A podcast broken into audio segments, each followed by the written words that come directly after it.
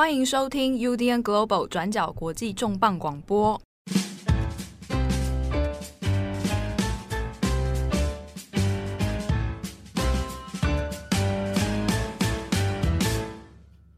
Hello，大家好，欢迎收听 UDN Global 转角国际重磅广播。我是编辑七号，我是编辑惠仪。今天的重磅广播，我们来回答一个听友哦，读者他们之前有来私讯。其实也不止一位哦，来问一个日本的议题，就是日本的 AV 新法。啊，AV 就是大家知道那个 AV 呃，adult video 哦，成人影片、色色情 A 片，AV 新法新的法案、新的法律，AV 新法的事件呢，呃，其实在今年年初在春季的时候吧，那其实在日本的新闻政治界就已经有开始讨论了哦，不过它刚好是在。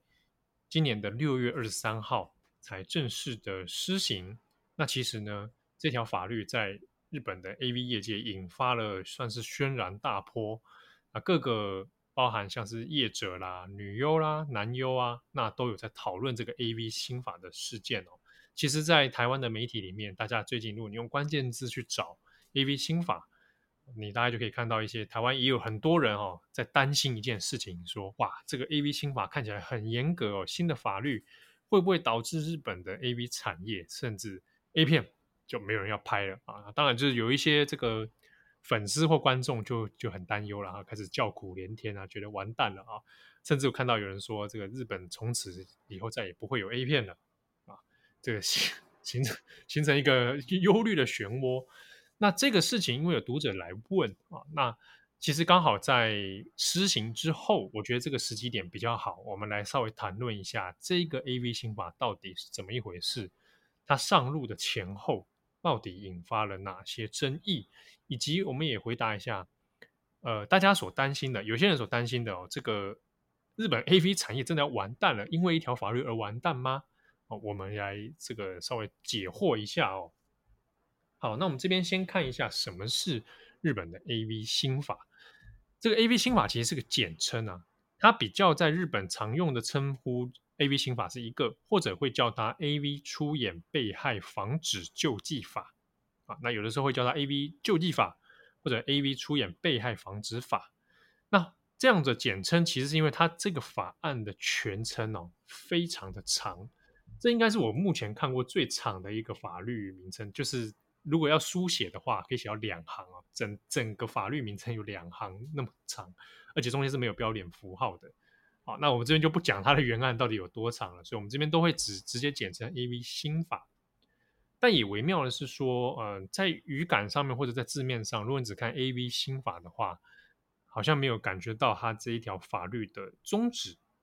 那如果它的叫它是 AV 出演被害防止法或者 AV 救济法。他可能会比较知道说，这条法律到底它的由来是什么，主要就是针对关于被害事件的救济啊。那这条法律呢，是六月十五号的时候在参议院就通过了，而且是非常多参议员哦，跨党派的，不只是自民党哦，包含跨党派不同的议员呢联署，然后最后也是通过。二十三号的时候就正式的施行。那这边我们稍微先来讲一下这个所谓的 AV 新法。它主要的规范内容，它的宗旨是哪些？那其实呢，这次 AV 新法它其中比较重要的焦点，也就是为 AV 的出演者设下了一到四个月的冷静期。在这个冷静期的期间呢，这些出演者就可以无条件的取消契约的权利。那它是分为三个阶段，我们整理一下。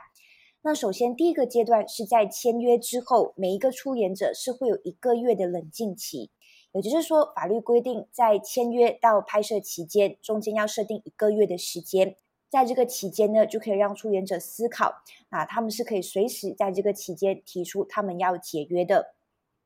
那在第二个阶段，拍摄之后也会有四个月的冷静期。那也就是说，在影片拍摄结束到上线的期间，也是会有设定四个月的冷静期。一样，演出者也是可以随时提出解约，然后让影片取消上架来做发售。那最后的第三个阶段，也就是影片上架之后，在影片公开发售后的一年，出演者也一样是可以提出要求来让影片下架。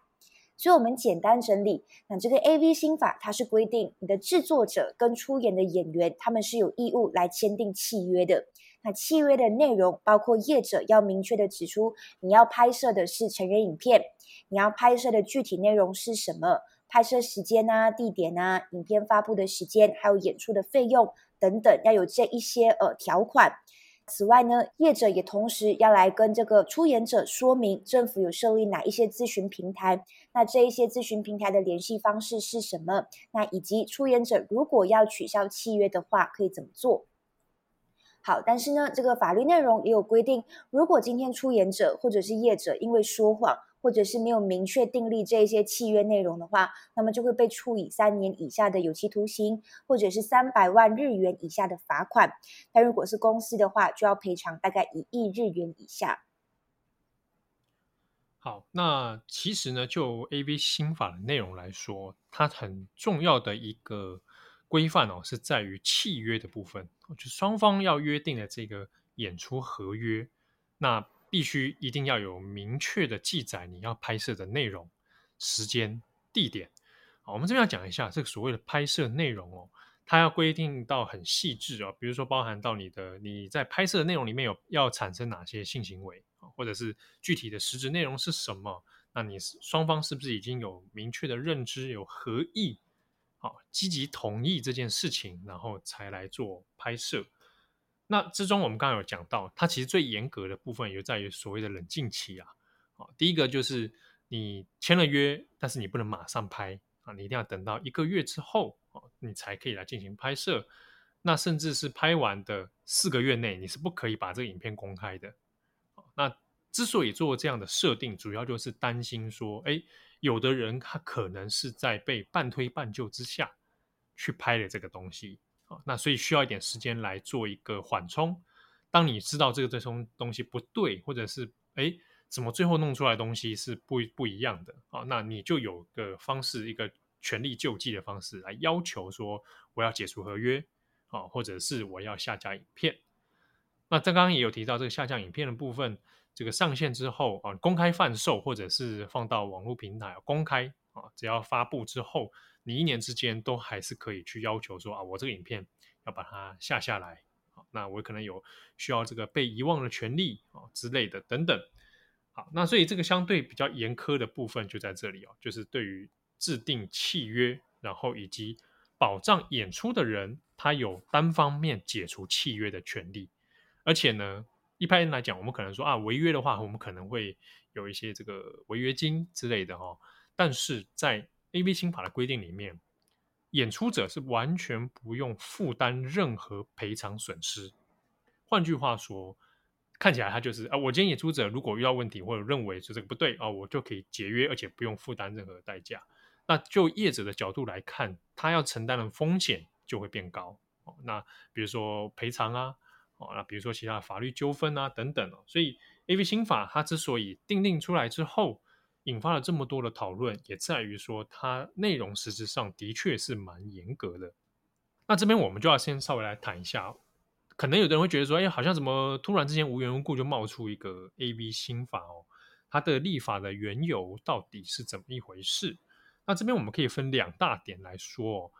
AV 新法立法的背景，第一个是过去在二零一六年的时候，曾经一度引发很大社会。纷争跟讨论的，也就是所谓敲诈型 AV，在日文里面会写 AV 强要出演，那个强要就是有点你被胁迫，被强迫你非自愿的去演出了 AV。那这个二零一六年发生了一系列事件之后，引发了很多的争议。那当时呢，就有开始有人权团体或者立法团体，那就来希望说有一个好的救济管道啊。那这是其中一个背景。第二个背景是日本的民法今年也开始生效，就是成人的年龄从二十岁下修到十八岁，啊，十八岁就可以算是成人了。那那个时候其实就有不少像是呃议员或者是民间团体哦，就会担心说，诶，那如果成人年龄下修的话，是不是代表十八岁的高中生就可以去拍 AV 了？啊，因为他成人了嘛，哦，那这样的话会不会出现？有十八、十九岁的这一类人，他可能也许在社会的判断力上没那么强，或者是他因为需要金钱的这个这个关系而投入到 AV 产业，而进而变成这个 AV 敲诈型演出，或者是非自愿的演出的受害者。那他们担心的是说，这个受害者族群可能会因此而扩大增加。所以呢，在这两大因素之下，这个 AV 新法才会加速它的这个立法过程。那在今年六月就把它赶快来提出哦，这是它立法的这个背景缘由。那这边我们就稍微来帮大家回顾一下前面讲的这个二零一六年的时候，所谓的敲诈型 AV 到底发生什么事情？我们回溯几个案例跟大家来讲一下。好，七号这边讲的二零一六年呢，其实是有一个当时候蛮知名的一个女主播，叫做松本圭市的案件。那松本圭市她是一个女主播，那但是她在二零一四年担任主播期间，就被网友爆出来说她曾经出演过 AV 素人，在当时候就引起很多的讨论。那网友是发现，在二零一零年的一个作品当中哦，有一个容貌非常像松本圭市的女性，她拍摄了一个片段。那这个片段呢，就是她填着阳具形状的一个冰棒。那虽然画面中的这个女性，这个主角没有露点，也没有任何的性交演出，但是也是因为说，哎，这个画面里面的女生很像松本圭士，很像是一个主播，而在网络上面疯传。那结果这个风暴传开之后，电视台就下令要封杀松本圭士，那也跟松本圭士解约。那后来松本圭市他的主播人生也从此结束。那在过后的几个月，身心健康也受到非常严重的一个影响。那在这件事情之后，其实松本圭市也有出面，他说这个在网络上面疯传的影片确实是他本人没有错，但是呢，在拍摄过程当中其实是被诈骗上当的。那松本就说，他在大学的时候，曾经在街上就有被很多名的这个制片男性搭讪，对方就说只是要拍摄一个小型的谈话型节目，那邀请他参加试镜。结果是在松本到了现场之后，才发现说现场有很多名男性，那也是在这一些男性的包围、还有压力、还有说服之下，松本到最后才被迫在镜头面前来拍摄这个甜冰棒的游戏。当时候制作单位也说，哎，这个只是节目效果啦，不会有什么问题啦。但是呢，制作单位也没有提到说这一些影像会被用来当成是 A 片的片段内容。而且其实，在拍摄过后，松本圭是他自己有多次跟这个制作单位说，希望他不要使用这个画面。但是呢，最后的结果是，这个影片还是上架了。也就是说，这个影片呢是在松本本人不知情、没有授权，而且双方也没有合约的情况之下，被用在这个素人 A 片的这个发行之中。那结果这就对松本后来的主播生涯造成非常大的影响。那事实上，像松本这样子的例子，其实也不只是个案哦。那当时候有一个 NGO 团体叫做 Human Rights Now，他也有提到说。像松本这种被迫被骗，或者是没有经过保障的案例，其实在日本的 AV 产业当中确实是存在的。好，那这个事件呢，我过去转角国际其实有做了两篇的报道哦，就是关于所谓 AV 敲诈型演出。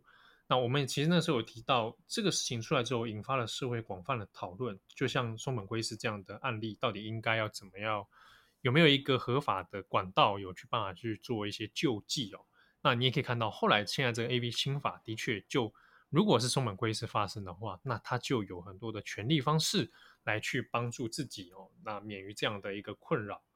不过呢，当时松本圭市的案例出来之后，的确也在讨论说，到底业界有多少所谓的敲诈型演出，或者所谓这种，哎，半推半就哦，诱骗你去下海拍片这样的问题。其实呢，那个时候 AV 业业界自己也有非常多分歧的看法，包含一些现役的女优，诶，有的人就会说，诶，我自己没有遇过这种情况，或者是我身边也没听说过有哪一个人是这样被骗进来的，所以有怀疑说那些所谓 NGO 团人权团体讲的会不会其实是，也，道听途说，或者是呃极少数的个案，但是同样也有其他女优说曾经听过。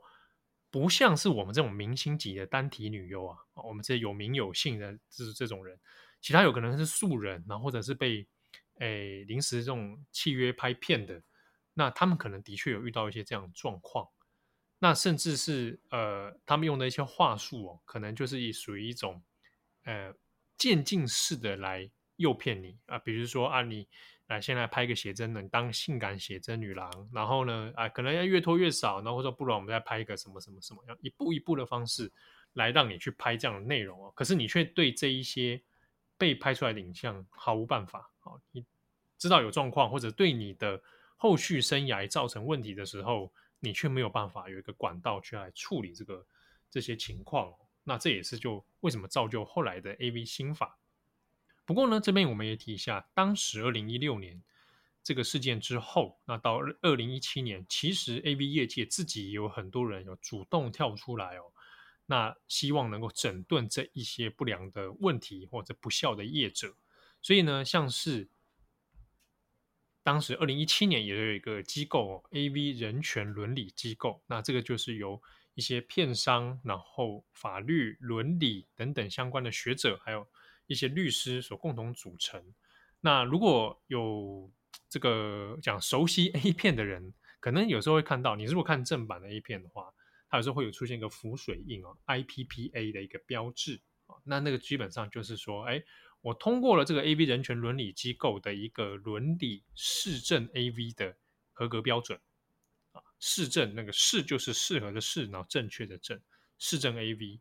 那这个合格标准就是说，由这个机构来做一些相关审查哦，我们的这些内容拍片都是经过双方合意的啊，内容都是有契约保障的，也有保障人权那各方面等等哦。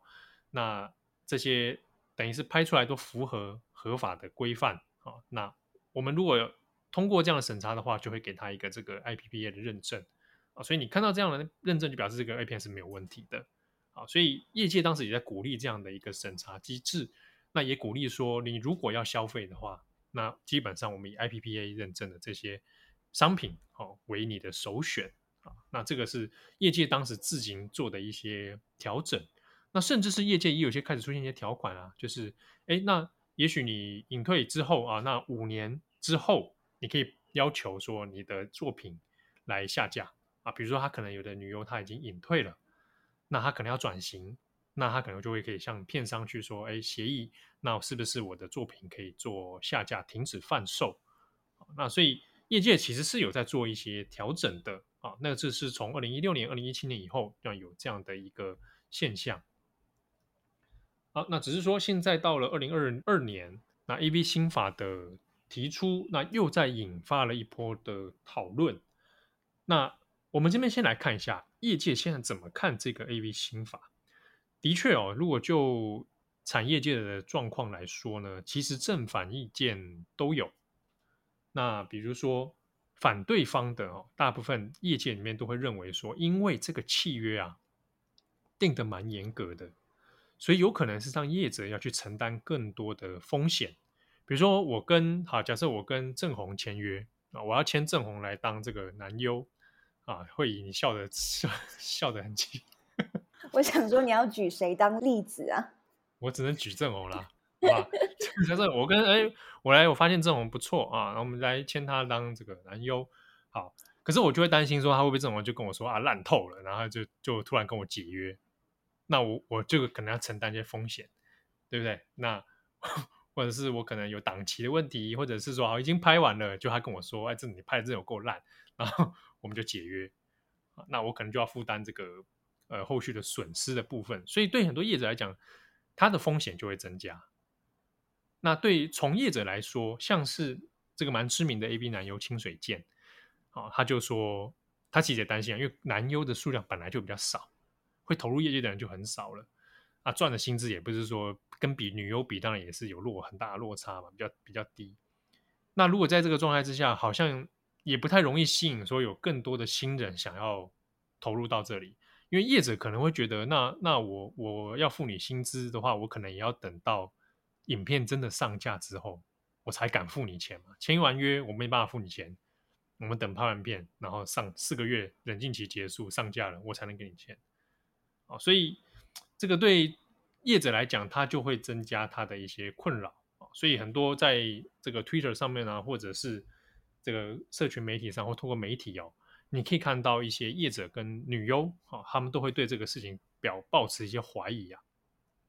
那甚至是说，AV 新法通过之后，当然就合约你就必须要重拟嘛。哦，我们要可能过去一些合约不够完备的部分，就要来重新制定。那拍摄流程也要重新制定。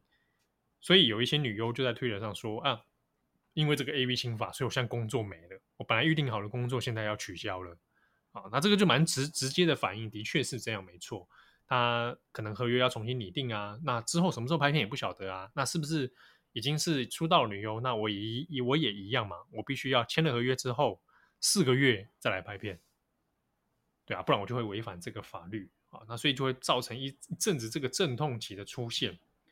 那当然，就对于很多现役的演员来讲，他会觉得，哎，我们是照着规范，本来就合乎规定的在拍片。那现在 AV 新法出现了，好像是反而规范到让我们的这些正规业者哦变得比较麻烦。那甚至公司可能在资金方面哦出现一些调度的问题。那对于现在正在产业中的人而言，似乎反而变成一个钳制啊，变成一个枷锁。那所以才会跑出说啊，这个日本 AV 业界搞不好之后就会出现一个大变动，那大家女优也可能呃比较晚拿到钱啊等等。那这里面呢，其实也有讲到说，关于为什么这个合约的确会造成一些资金的问题哦，因为就以往我们在看到的 AV 拍片里面，业界的惯例当中有很多种不同的方式啊，哦，也有签了约之后过一阵子再拍的，当然也有。或者是我跟人不同的人，可能要签不同的合约啊。比如说啊，我看准这个郑红，哇，这很有实力哦，先跟他签个拍十部这样子啊。可能之后中间可能还会随时在调动。那甚至也有一些状况是，我当天签约，我当天就去拍了啊。那甚至是一边拍，然后一边在想说，又重新再做一些弹性的调整。那的确啦，这样有的确是会有些业界上可能比较模糊弹性的地方。啊，那如果现在照这个新法走的话，那过去这样的作业机制可能就要必须舍弃。啊，那也因为是说过往可能好，我拍一部片可以赚的钱其实可能还不少，所以会吸引一些我急需在短时间之内赶快拍片、赶快赚钱的人啊，他可能就想哦，那我透过去出演 AV，那来赚一笔钱。那 AV 新法出现也导致说我可能短时间之内也许是拿不到钱的。业主不会在有签约之后马上就给我钱，哦，那一定要等我上完架，或者是业主也觉得 OK 了，那才付我薪资。所以这时间一拉长，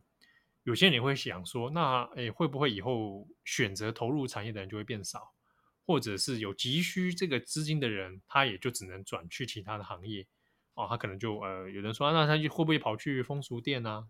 哦，跑去酒店啊，或什么之类的啊，哦，就有人会在想，也许的确会对业界生态造成很大的。影响。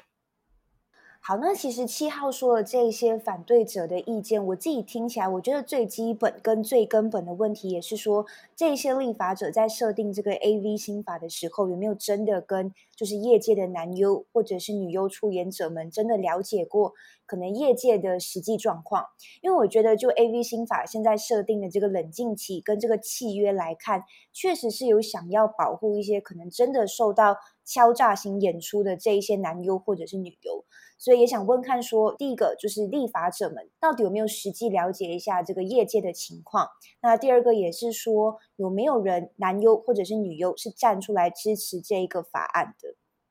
我们先回答第一个问题好了，到底有没有经过业界的讨论或者是沟通？那这一点，我们前面刚刚讲到的日本 AV 人权伦理机构，他就有发了一个声明，他就有说，的确这个立法的宗旨。背景是支持的，那也是符合人权伦理机构的这个初衷嘛？我们就是要保障这相关的从业者的人权跟权益。好，可是呢，人权伦理机构有说，他其实也讲得蛮明白了，这件事情立法的内容跟过程，其实并没有经过和实际的从业者充分的讨论跟意见的采纳。那他发的声明里面是有讲，他希望这件事情。可以多听一下，包含演员、包含产业界，甚至也包含 AV 人权伦理机构本身，能够来收集大家的意见，怎么样才是对业界的有效保障。好，所以他的声明出来之后，其实也就讲的蛮明显的啦。呃，在这一个 AV 新法立法过程里面，业界其实不太有表达自己意见的空间，甚至是说，呃，不被采纳。所以在 Twitter 上面，另外也有看到很多业界的人会讲说啊，觉得就是政治人物在搞他们的东西，那对业界就毫不关心。这也是为什么有些像男优女优会觉得说，好像有被抛弃感，嗯，就是为什么无缘无故来弄一个这个，却没人听过我们的想法。好，那这个的确就是在这个问题上面，呃，争议蛮大的。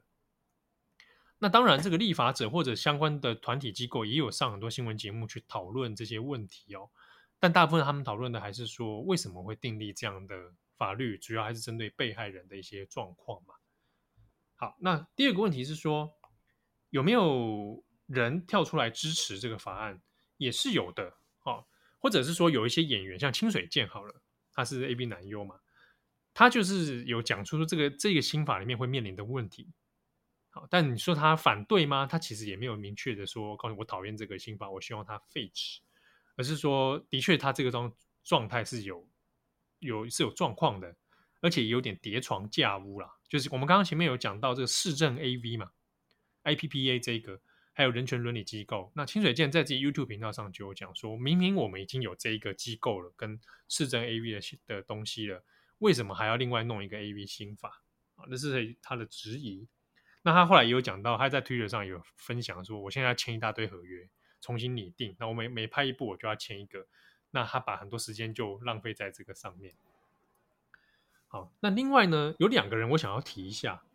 如果有在看关心 AV 女优的人，可能都会知道，一个就是苍井空，一个是上原雅一啊，两个人都隐退了。那苍井空蛮早就隐退了。苍井空是有在这个日本的新闻节目、谈话型节目里面是有上去节目中有聊到这个事情哦，就特别说他其实是支持的哦。那特别是关于上架之后，那我有权利去要求这个影片要下架。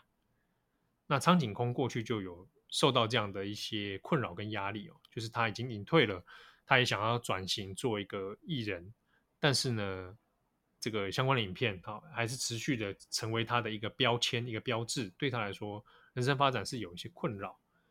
那他也有讲到说，同业里面也有不少的这个 AV 女优，啊，可能之后结婚或者是隐退之后，还是有这些状况存在哦。那另外一个是上元雅一，上元雅一呢，在自己 YouTube 上就也有拍了影片来讲这个事情哦。他现在已经转型成 YouTuber 了，那他也有提到说，的确哦。自己虽然没有遇过真的有所谓的 AV 出演的被害者，但他有听说过业界这样的一些情况，哦，大部分都可能是名不见经传的一些素人啊等等，那他也的确说，的确就在救济法案上面，他们是需要帮助的。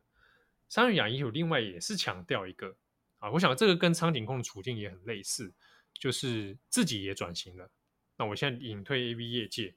那。会希望说大家能够记得他的不只是 AV 这件事情，而是他后来的发展。所以他也有提到这个被遗忘的这个部分啊，影片之后可以若干年后来做下架。那他在这个这一点上也是表达他的支持啊。那这是几个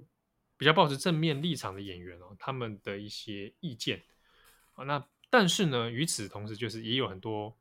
不喜欢 AB 新法，认为会。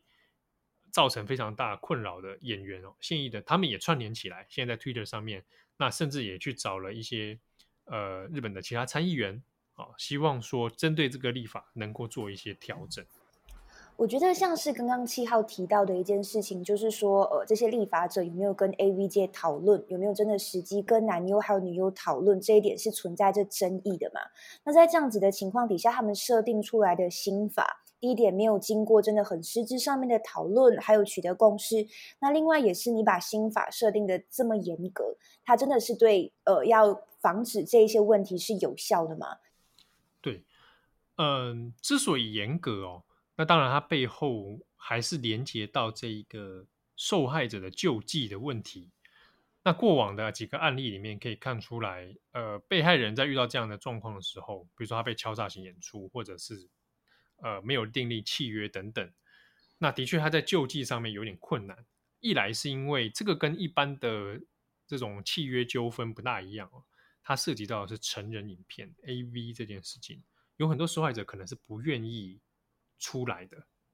说啊，我被骗去拍这个东西，光是他要去出面这件事情，他本身就会造成很巨大的社会压力。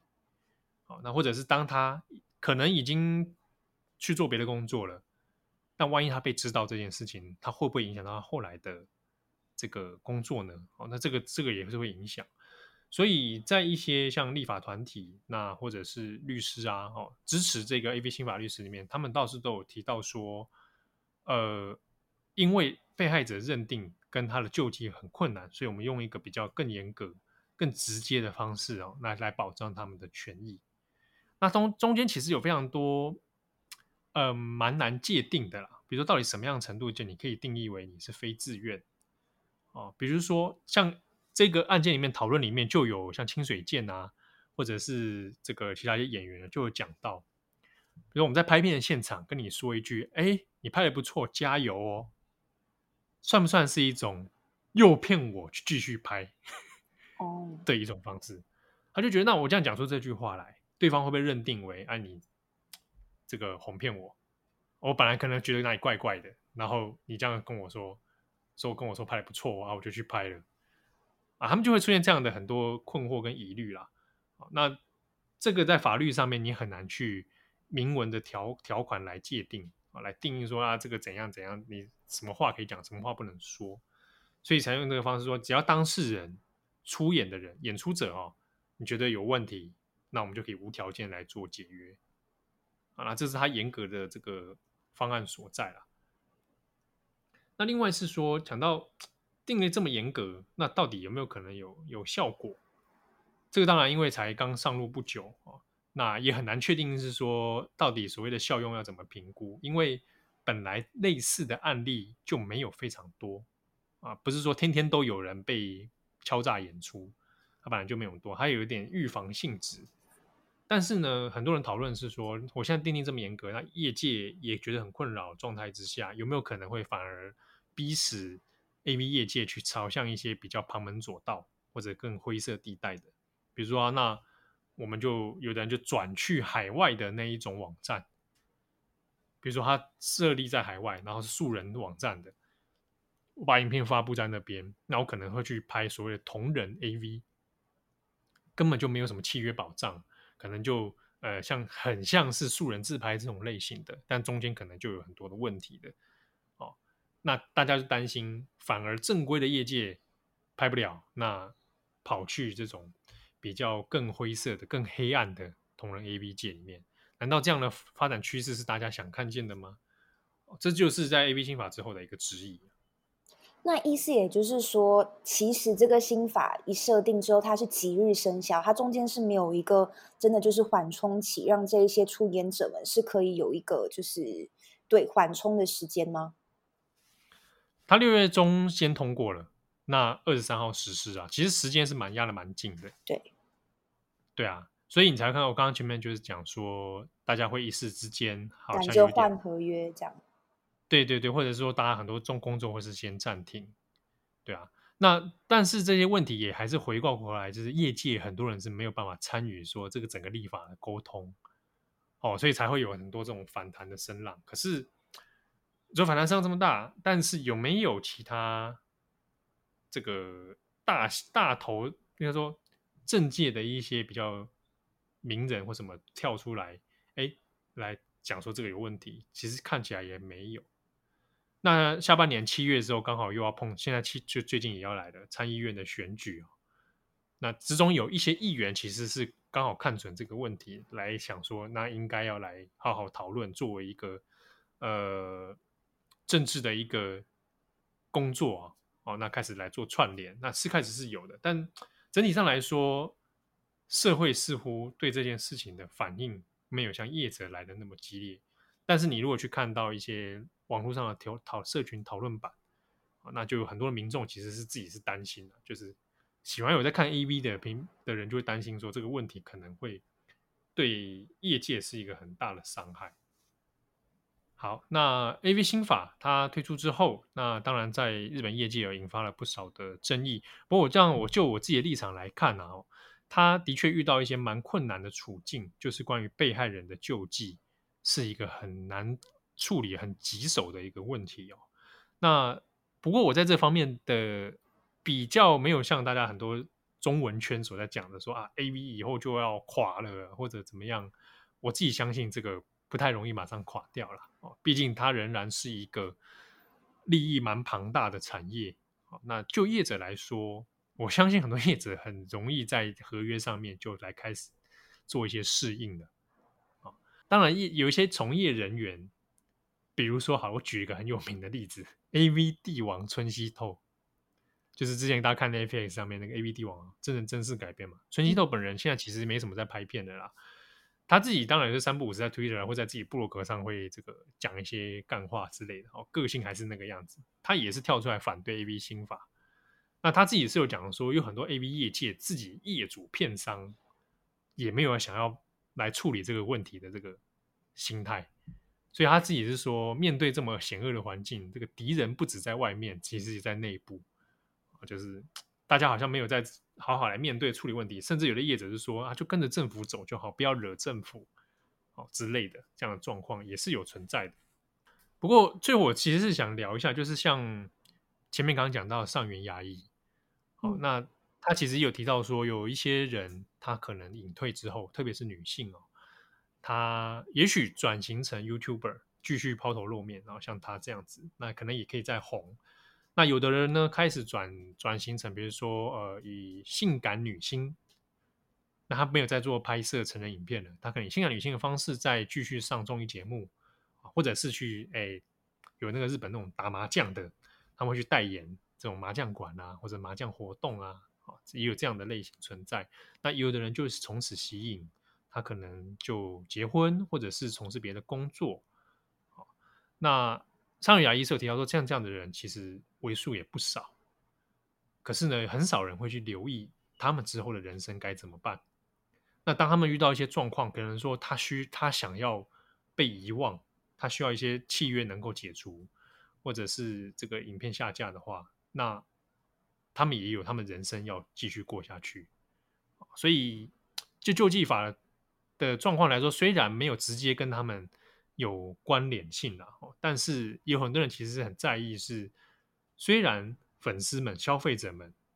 都很希望说啊，AV 应该就是蓬勃发展，然后大家应该尽量拍片等等哦，但是也许你可以更关心的是，也多花一点心力关心，那有一些人他们隐退之后，他们的人生问题该怎么处理哦？那比如说最近也很红，大家讨论有一个他写小说入围了芥川赏，这个铃木良美，嗯。啊，铃木良美就是前 AV 女优嘛，而且呢，她还是前日经的记者啊，日本经济新闻记者。但是也因为她曾经因为有过一段 AV 女优的生涯被发现了，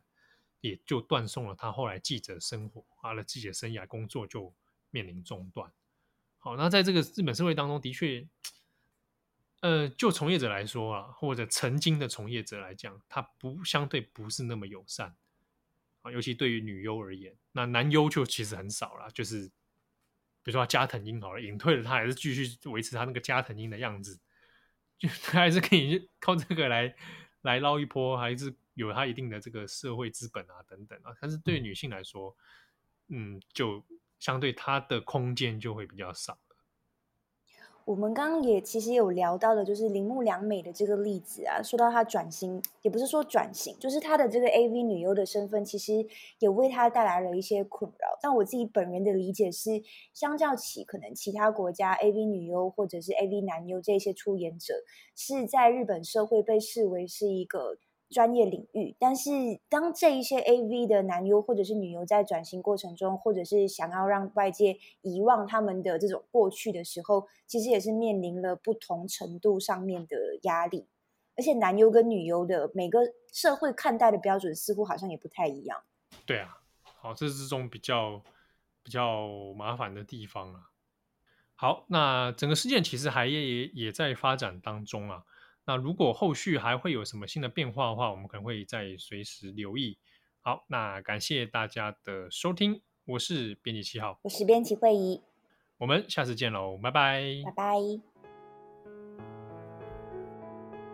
感谢大家的收听，想知道更多详细内容，请上网搜寻转角国际。